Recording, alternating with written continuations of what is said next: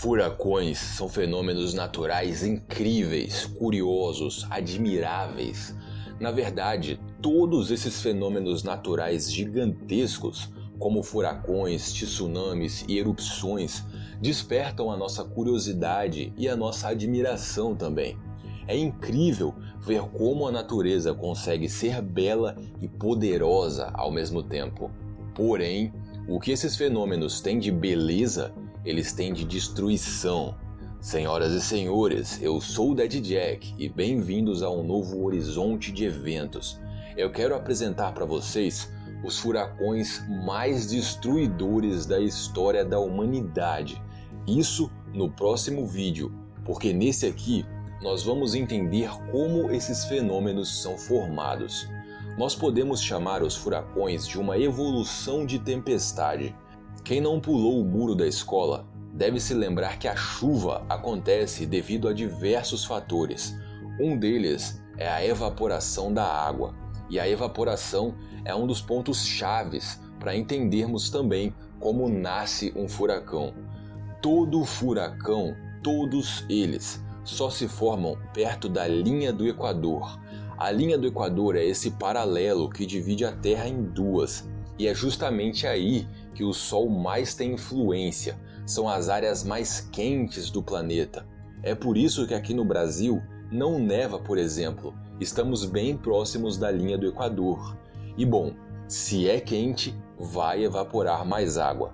Os furacões só se formam a partir da evaporação de água em massa nos oceanos. Quando está muito, muito quente, geralmente no verão, muita água evapora e grandes nuvens se formam.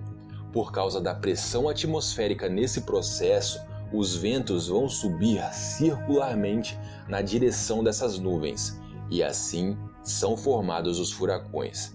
Senhoras e senhores, Furacões são enormes, gigantescos, monstruosamente tão grandes que podem ser vistos do espaço. Essas fotos tiradas de satélite, por exemplo, mostram isso. Furacões no auge podem cobrir países inteiros. Existem registros de furacões com 2 mil quilômetros de diâmetro e o combustível para esses monstros continuarem crescendo e crescendo é a própria água dos oceanos. Felizmente, é quando eles chegam na terra firme, perdendo o acesso a esse combustível infinito, digamos assim, que eles começam a perder força. Mas ainda assim, isso não é rápido.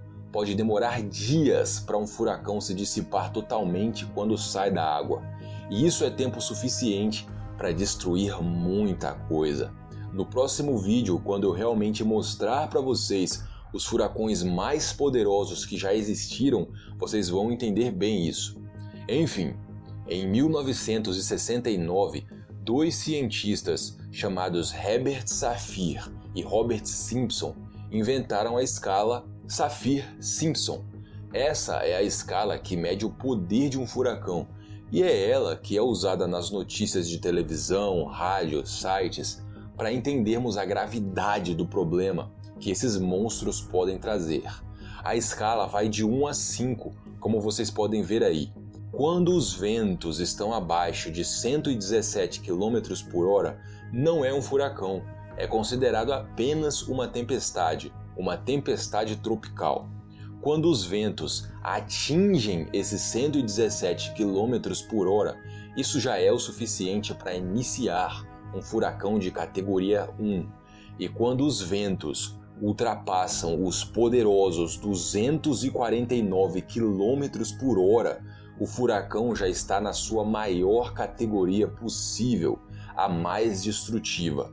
É aquele que por onde passar vai inundar as ruas, afogar os animais, arrancar telhados, quebrar troncos de árvores no meio e muito mais.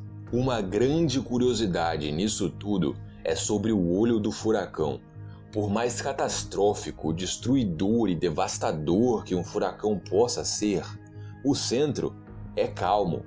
Tão calmo que um pequeno passarinho poderia bater asas e voar lá dentro esse vídeo, por exemplo, mostra isso. Eu vou deixar o link para o vídeo completo nos comentários.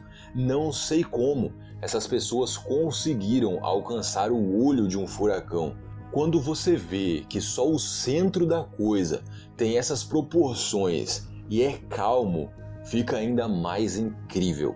E uma última curiosidade é sobre os nomes desse fenômeno.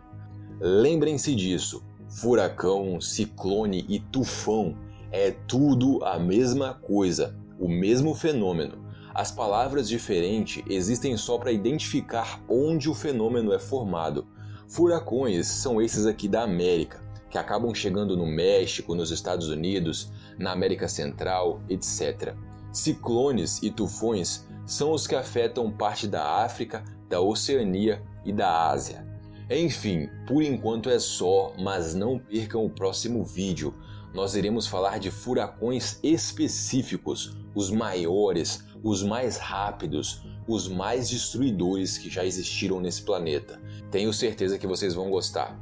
E se você gosta do conteúdo aqui do canal e quiser me ajudar de alguma forma, dá uma passada lá no Apoias. O link vai estar aparecendo aí na tela final, nos comentários e na descrição do vídeo. Com muito pouca coisa, você pode me ajudar muito a manter o canal. Valeu? Mais uma vez, obrigado e fui!